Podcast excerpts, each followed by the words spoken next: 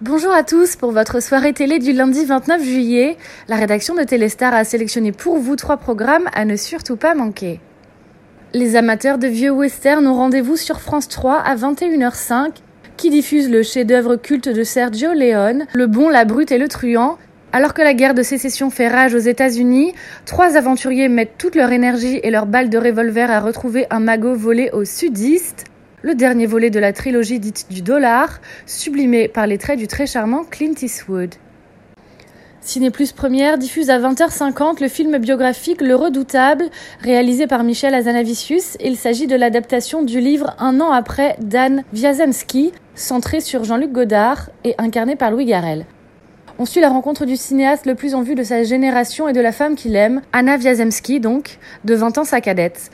Une histoire d'amour et une comédie pop rythmée par des hommages et des détournements des films de la nouvelle vague.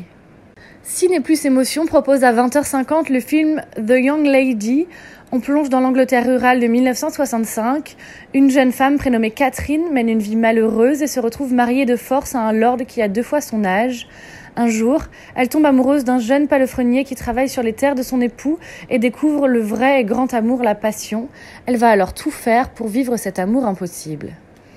C'est tout pour aujourd'hui, on se retrouve demain pour un nouveau top 3 de Téléstar.